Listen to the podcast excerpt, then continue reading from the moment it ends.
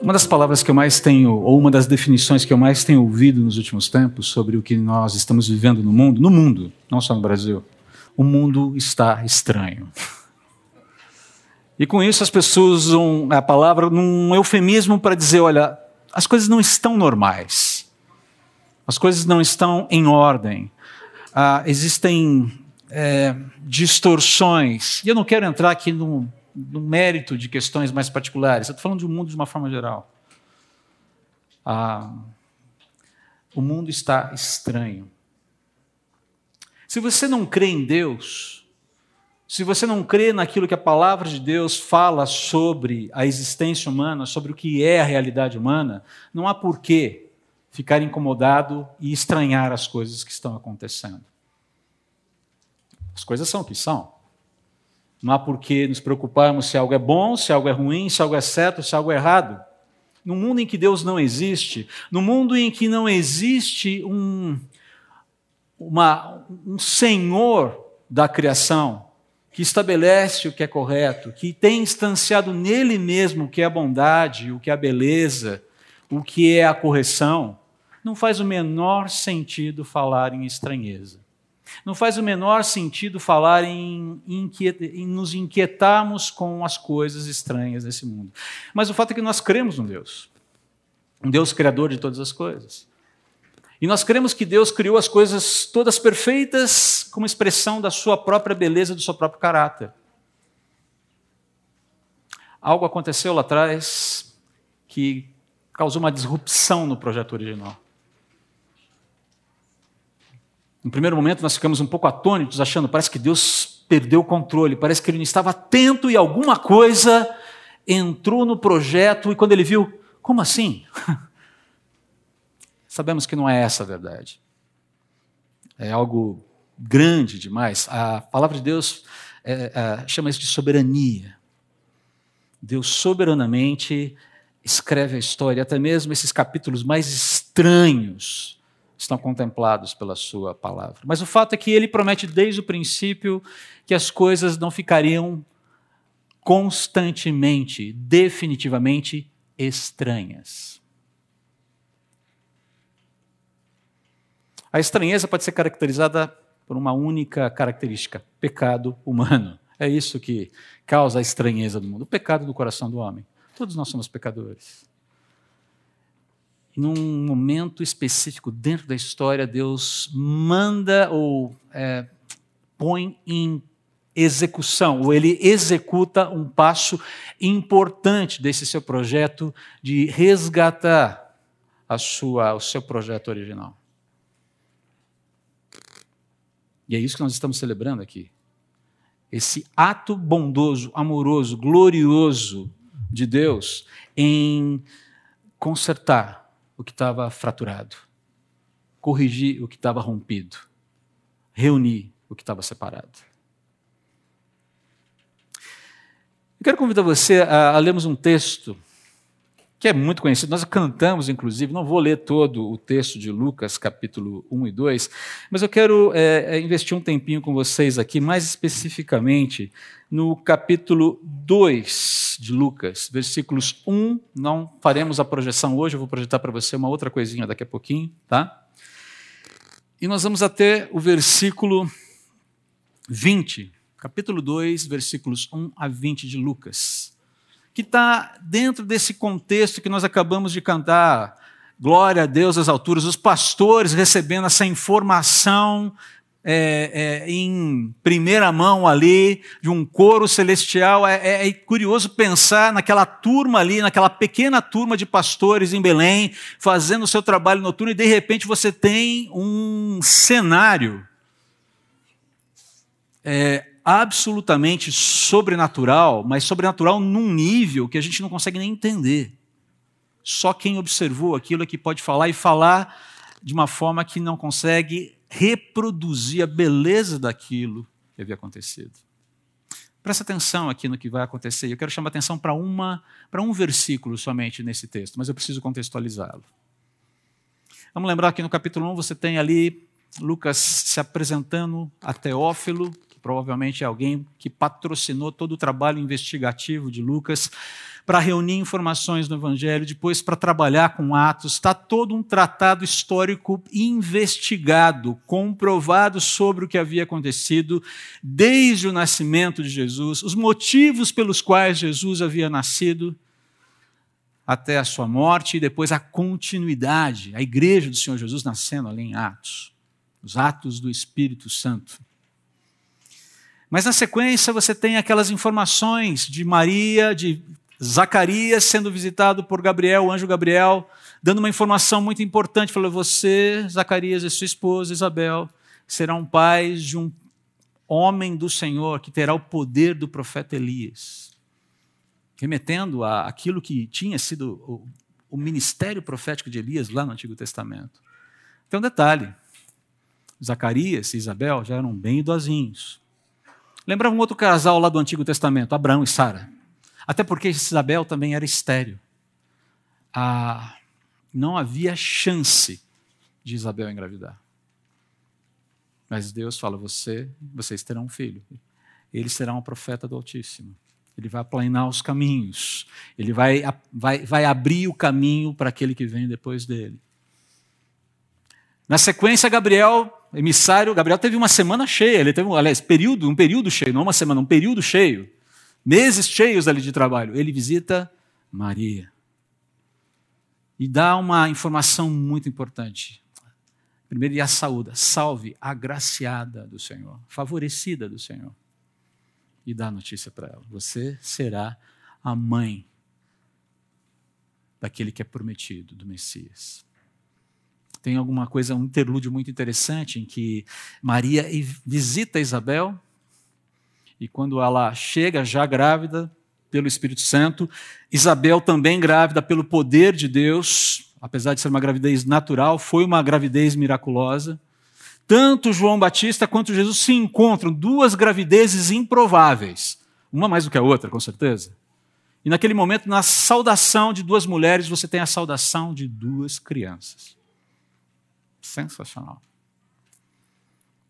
Quando Isabel ouve a voz de Maria, ela é tomada pelo poder do Espírito e a criança no seu ventre estremece de alegria. É interessante Mães, eu não sei como é que funciona isso. Como é que você sabe, mães que já geraram né, filhos, né, ah, você que já gestou um filho, como é que você sabe que o seu filho no ventre está feliz? Mas Isabel sabia, soube. E há um, uma conversa muito interessante ali. Isabel canta um hino, chama Maria de mãe do meu Senhor. Que discernimento é esse, se não pelo poder do Espírito? E Isabel na e Maria, na sequência, canta, faz o seu hino de louvor a Deus, o Magnificar de Maria, que tem esse nome vindo do latim, bem ali da Septuaginta, da Vulgata, que foi traduzida da Septuaginta, desculpe. Só Lucas retrata esse momento. Os outros evangelhos não retratam isso. É curioso à exceção dos versículos 1 a 7 do capítulo 2 de Lucas, nenhum outro evangelho retrata esse momento tão singular na vida de Maria, na vida de Isabel, na vida de Zacarias. Falando um pouquinho dos encaminhamentos de Deus para João Batista e depois para Jesus. E aí a gente chega no capítulo 2 que eu quero ler com você agora. Naquela época, César Augusto publicou um decreto convocando para um recenseamento todos os moradores das terras dominadas por seu império. César Augusto foi o primeiro imperador, de fato, em Roma. Esse foi o primeiro cadastramento da população de todo o Império Romano, quando Quirino era governador da Síria. Perceba aí os dados históricos. E todos seguiam para as cidades onde haviam nascido, a fim de serem arrolados. Por isso, José também viajou da cidade de Nazaré, da Galiléia, para a Judéia, até Belém, cidade de Davi, porque pertencia à casa e à descendência de Davi. E Davi, como você sabe, veio de Belém. E partiu com o propósito de alistar-se, juntamente com Maria, sua esposa prometida, que estava grávida.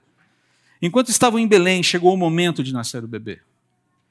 E ela deu à luz o seu primogênito envolveu com tiros de pano e colocou sobre uma manjedoura, pois não havia lugar para eles na hospedaria. Eles provaram, ficaram num curralzinho, provavelmente uma caverna especialmente é, preparada para esses fins. Nas proximidades havia pastores que estavam nos campos e que durante a noite cuidavam de seus rebanhos. E aconteceu que um anjo do Senhor apareceu a eles, e a glória do Senhor reluzindo os envolveu, e todos ficaram apavorados.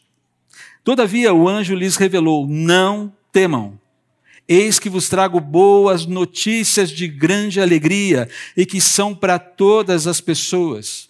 Hoje, na cidade de Davi, vos nasceu o Salvador, que é o Messias, que é o Cristo, o Senhor.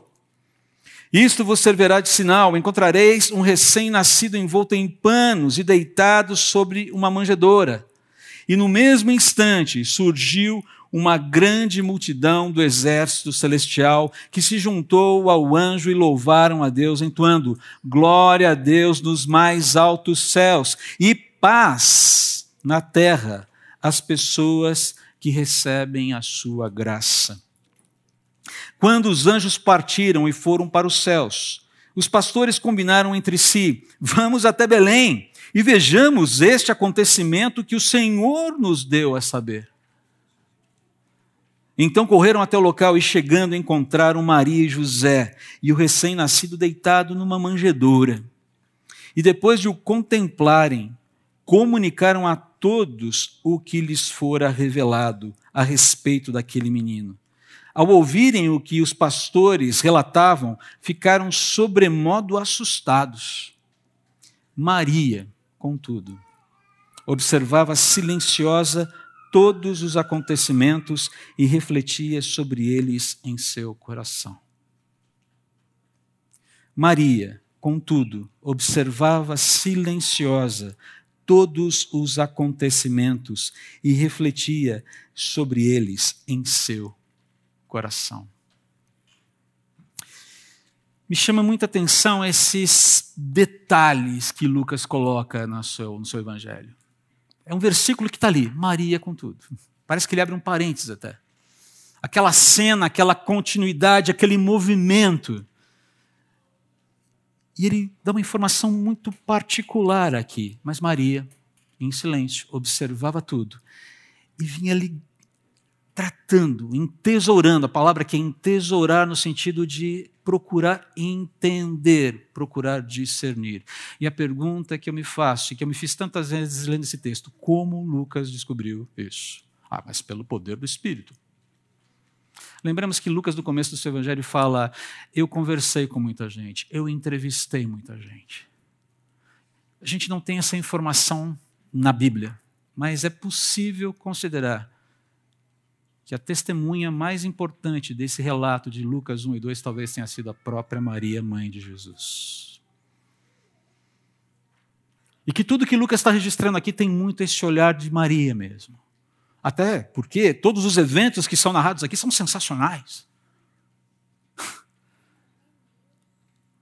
A anunciação, inclusive da prima, da parenta, Isabel, a, as interações os cânticos, a alegria, o júbilo. E todos esses acontecimentos que, nesse momento, pelo que é colocado aqui, intrigam Maria.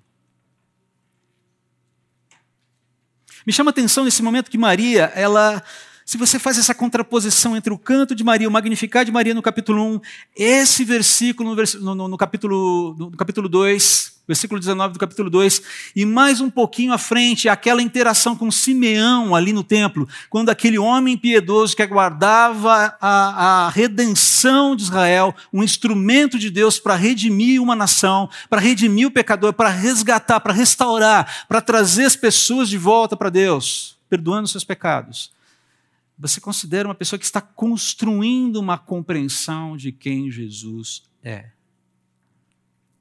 A informação que ela recebe de Simeão não é uma informação muito simples. Se você olhar aqui no versículo 34 do mesmo capítulo 2, fala assim: Então Simeão os abençoou e revelou a Maria, mãe de Jesus: Eis que este menino, Jesus, está destinado a ser o responsável pela queda e pelo soerguimento de multidões em Israel e a ser um sinal de contradição, de maneira que a intimidade dos pensamentos de muitos corações será revelada.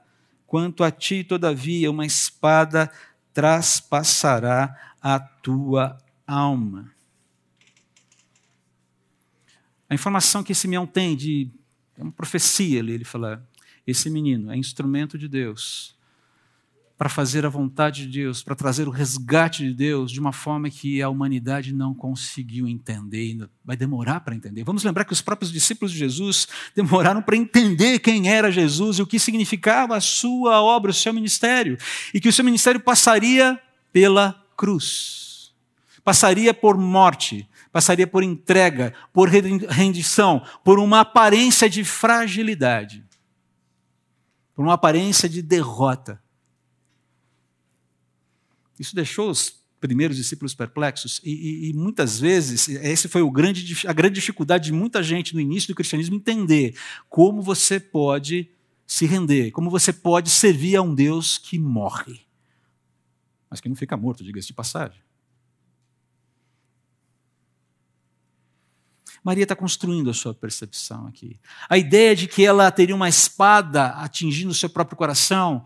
Alguns dizem, é, Maria é alertada lá atrás, logo no começo, de que o sofrimento que ela teria com Jesus seria muito grande, especialmente o sofrimento na cruz. Mas é mais coerente pensar que Maria teria dificuldades para entender as implicações do chamado de Jesus. Vamos lembrar que João mesmo fala se não me engano, no capítulo 7, de que os próprios irmãos naturais de Jesus, os irmãos filhos de José e Maria, tinham, não criam nele. Não fala nada sobre Maria, mas você percebe que Maria está no processo de construir a sua compreensão sobre quem Jesus é.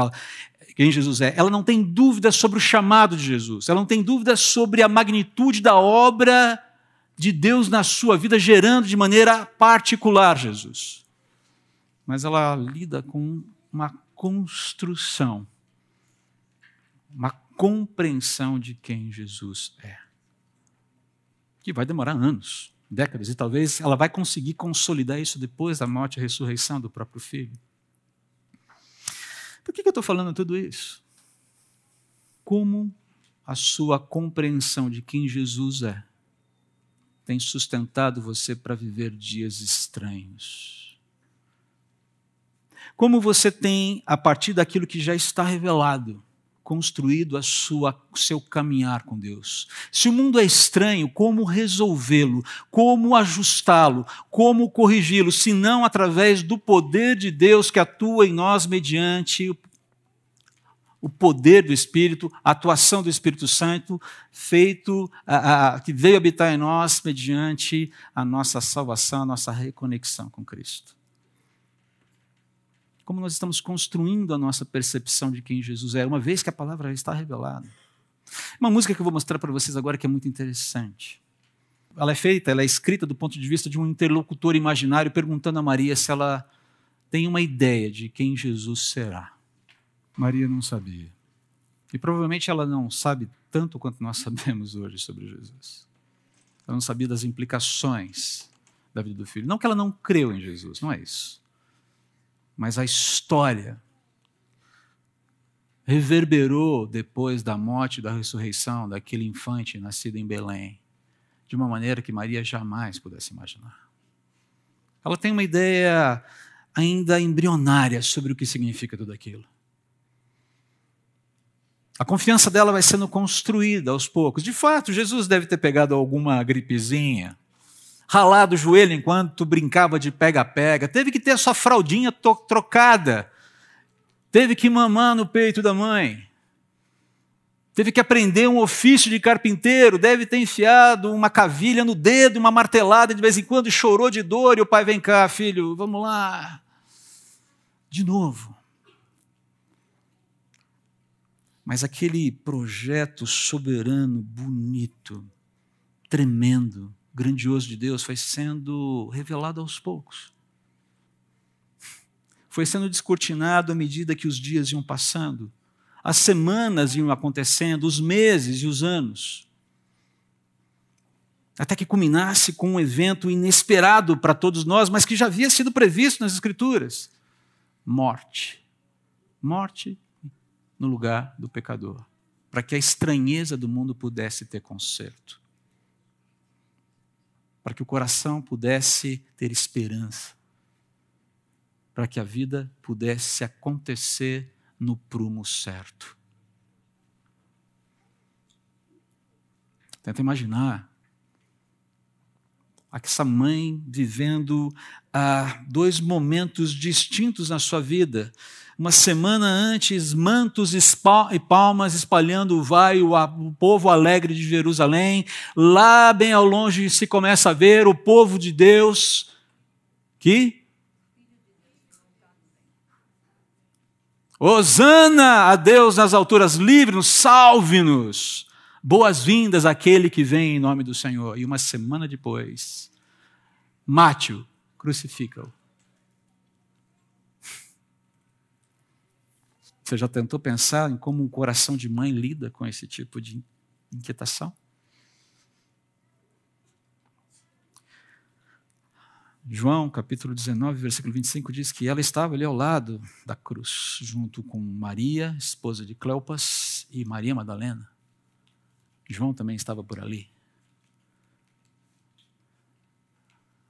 Que momento estranho para Maria pode ter sido a crucificação, não é verdade?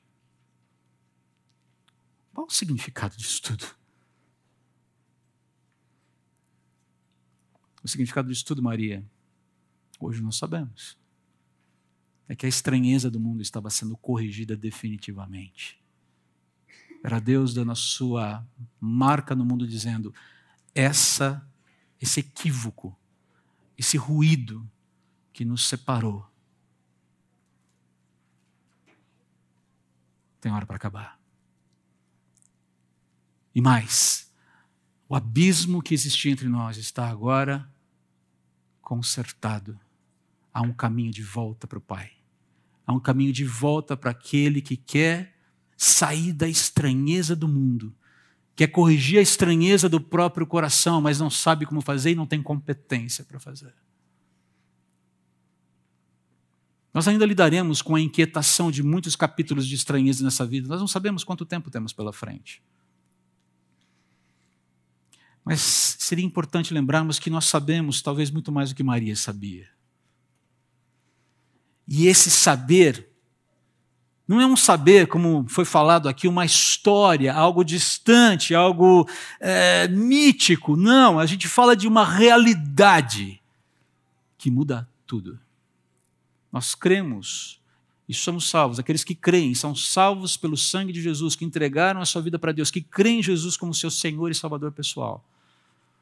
Elas têm a garantia de que a estranheza do mundo não as consumirá. que a estranheza do mundo não as abafará, que nem a estranheza do mundo, a pior estranheza do mundo, as separará do poder e do amor de Deus. Nós precisamos lidar, nós precisamos entender, precisamos decidir como lidaremos com as estranhezas que batem à nossa porta daqui para frente. A pior delas já foi resolvida. A pior delas já foi solucionada na cruz por Jesus. A inimizade que eu e você tínhamos com Deus a separação, a incompetência que nós tínhamos para nos relacionar com Ele. Isso é uma estranheza, a pior estranheza. Isso já foi solucionado. Mas no Senhor Jesus nós temos a possibilidade de ter a esperança renovada, de ter a nossa força revigorada para lidar com qualquer tipo de estranheza que bata à nossa porta. Certos de que o cordeiro que já venceu, vence no final. E como dizia, dizia um amigo meu, Jesus não volta como um cordeiro, é um cordeiro que volta como um leão. Eu acho fantástico essa, essas duas figuras de Jesus. O cordeiro de Deus que tira o pecado do mundo e o leão da tribo de Judá que venceu e com a sua autoridade julgará todas as coisas. Há muitas coisas sobre os próximos capítulos da vida que eu e você não sabemos. Como as coisas se desenrolarão? Não sabemos.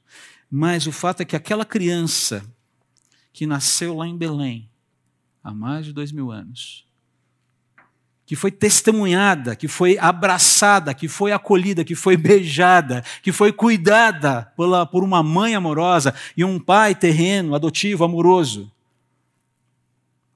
Esses, essa criança muda toda a história. Mas vamos lembrar de que essas pessoas que estavam ali ao lado também demoraram para construir uma compreensão. A notícia mais importante foi dada.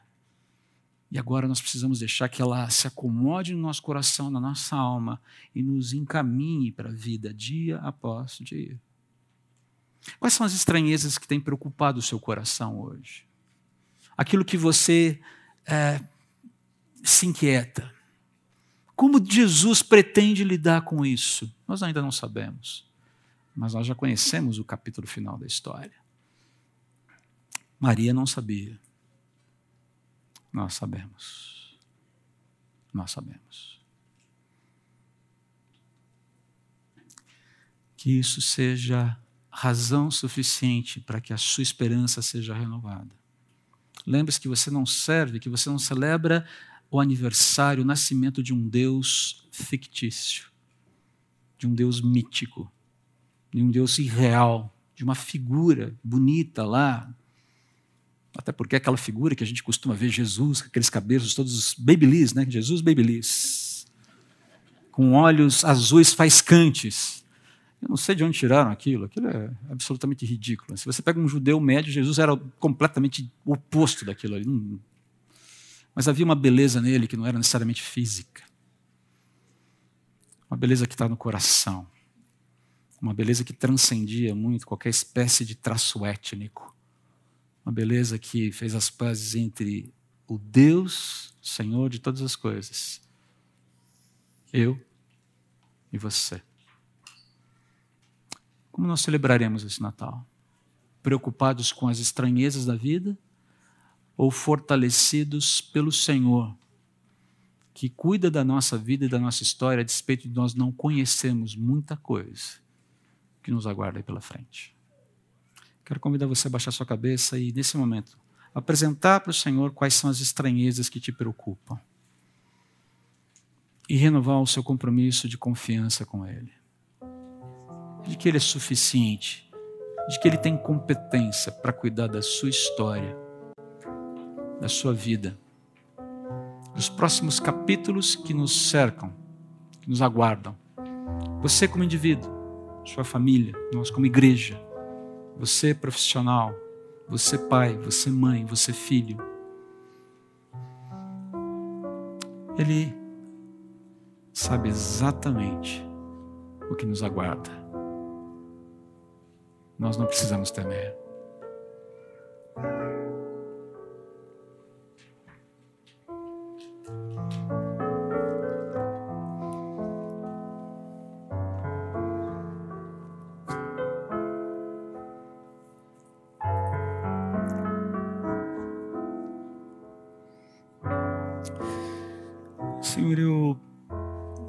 Reconheço aqui que muitas vezes eu sou levado, meu coração é, é capturado pelas estranhezas da vida. E eu preciso ser confrontado pelo teu espírito de quando em quando, para não permitir que as estranhezas da vida me façam, embotem, na verdade, a minha percepção de que o Senhor é maior do que tudo isso de que eu não sirvo um Deus morto, um Deus fictício, eu sirvo um Deus vivo. Eu sou filho de um Deus vivo, não pelos meus méritos, mas pelos teus méritos na cruz. Senhor, num ano tão estranho como esse, um final de ano tão cansativo como esse tem sido, e não falo só aqui no Brasil, acompanhamos situações tão complicadas, guerras, é, desarticulações sociais, polaridades de todo tipo em todo mundo. Uma época de tanta estranheza, que o nosso coração seja fortalecido dia após dia com as evidências da tua fidelidade. aquelas já reveladas na tua palavra, aquelas já sacramentadas na nossa vida com o selo do teu Espírito Santo. Mas também, ó Pai, que a cada desafio, que a cada movimento novo da vida, nós não nos, não nos percebamos derrotados. Perplexos, talvez, mas nunca derrotados. Porque o Senhor venceu. O Senhor promete presença com todos os seus filhos através do teu espírito. O Senhor está aqui nesse momento. Para quem cantamos tudo isso? A quem dizemos, a quem falamos, a quem mencionamos todas as nossas palavras de louvor? Para quem? Se o Senhor não está aqui, se nós não cremos na tua veracidade, na tua na certeza da tua existência, o que acabamos de fazer aqui é uma tremenda loucura. Mas não, o Senhor existe. Essa é, esse é o momento mais precioso que podemos ter como comunidade de fé. Cantando louvores ao Senhor, relembrando o teu nascimento, considerando tanta coisa bonita que aconteceu naquele momento, mas também os encaminhamentos da vida que nos causam, não estranheza, mas curiosidade. Como esse texto que fala de Maria observando todos esses acontecimentos, talvez perplexa, tentando entender, tentando construir na sua mente ah, o sentido de tudo aquilo. Eu peço ao Senhor que nos ajude a construir o sentido de tudo que nós estamos vivendo, mas sempre na dependência do Senhor, debaixo dos teus ordenamentos, considerando, ó Pai, a tua palavra revelada como norte, como guia, lâmpada para os nossos pés, a tua palavra e luz para os nossos caminhos, sem ela nós nos perdemos. Nos ajude nisso, eu te suplico. Eu quero pedir ao Senhor que bata especialmente nesse momento, que o Senhor bata na porta do coração daqueles que ainda não, não se entregaram a Ti, que ainda não creem no Senhor, que estão olhando, estão tentando entender o que é o cristianismo, o que é esse Jesus, quem é Ele, quem é Ele. Pai, nós não, por mais que abramos a palavra, expressemos, ah, teçamos palavras maravilhosas, homilias sensacionais sobre quem o Senhor é e a tua palavra, se o teu Espírito Santo não visitar esses corações, abrindo a mente, fazendo as conexões que, necessárias que só o Senhor é capaz de fazer, não haverá arrependimento e não, não haverá entrega. Haverá simpatia, haverá interesse, mas que nunca, mas nunca rendição de fato. Então eu peço ao Senhor que nesse momento o teu Espírito trabalhe para que haja rendição de fato, para que haja conversão, para que haja resgate, para que haja a entrada, o selo do Espírito sendo colocado nesse coração que tem buscado, que tem caminhado, tentando te entender. Ilumina nesse momento. É um momento especial. É um bom momento de começar a deixar as estranhezas para trás, sendo resolvidas pelo poder do Senhor, conduzindo a vida. Tem alguém aqui, Pai, hoje que o Senhor quer alcançar dessa forma? Tem aqui, alguém aqui que o Senhor olhou, o Senhor trouxe, você é o meu convidado especial desse dia. É você que eu quero alcançar hoje. Tem alguém aqui hoje assim, Pai? Por favor, Deus, que ao sair por essa porta, essa pessoa tenha se rendido ao Senhor. Se você é uma dessas pessoas que Deus convidou especialmente para estar aqui hoje, para essa rendição, o Espírito te iluminou, ele não é a minha palavra, não são os cânticos, tudo isso é ajuda, mas é periférico diante do poder de Deus para ajudar, para iluminar o teu coração. Mas se você é uma dessas pessoas que Deus convidou hoje, está com o coração queimando, querendo entregar a tua vida para Jesus, abaixa a tua cabeça nesse momento. Eu não vou pedir para você se expor. Eu quero que você venha falar comigo depois. Venha conversar comigo depois. Mas faça essa oração. Eu vou te ajudar a fazer essa oração, não porque eu quero orar por você, eu quero orar com você. E te ajudar nesse primeiro momento. O que, que eu devo fazer? Eu quero, eu quero ter esse contato com Deus, eu quero ter essa amizade com Deus. Eu quero estar em paz com Ele. Eu quero que a estranheza da minha vida seja encaminhada, resolvida, direcionada. Ore dessa forma, em silêncio mesmo, você e Deus. Deus, eu reconheço que o Senhor existe. Eu reconheço que sou alguém que está separado do Senhor. Não importa quão boa pessoa eu seja, não importa quanto bem eu faça, o Senhor vive numa condição, o Senhor existe numa condição que eu não consigo alcançar com as minhas virtudes. faço parte de uma raça que brigou contigo no passado e que continua brigando contigo no presente. Mas eu não quero mais brigar contigo. Quero fazer as pazes contigo. Eu reconheço que sou pecador. Peço o teu perdão e reconheço que os meus pecados por fazer parte de uma raça que gosta de brigar contigo. Os meus pecados, que essa minha tendência à briga, por mais que eu não a admita, foi paga por Jesus lá na cruz. Ele pagou pelo meu pecado. Ele fez justiça no meu lugar. Eu reconheço que Jesus é Deus, que ele veio a esse mundo de forma sobrenatural que ele viveu como homem, sem pecado, que ele foi traído, que ele foi julgado, apesar de não ter cometido mal nenhum. E esse projeto era um projeto desde antes da fundação do mundo, que eu não consigo entender, mas que faz muito mais sentido do que pensar que esse mundo veio do nada, vai para o nada e não faz sentido algum agora. Por favor, me ajuda a fazer essa entrega de coração. E faz a paz no meu coração contigo. Me recebe como teu filho para viver a partir de agora na tua família. Me ajuda a dar esses primeiros passos. Eu não sei como fazer.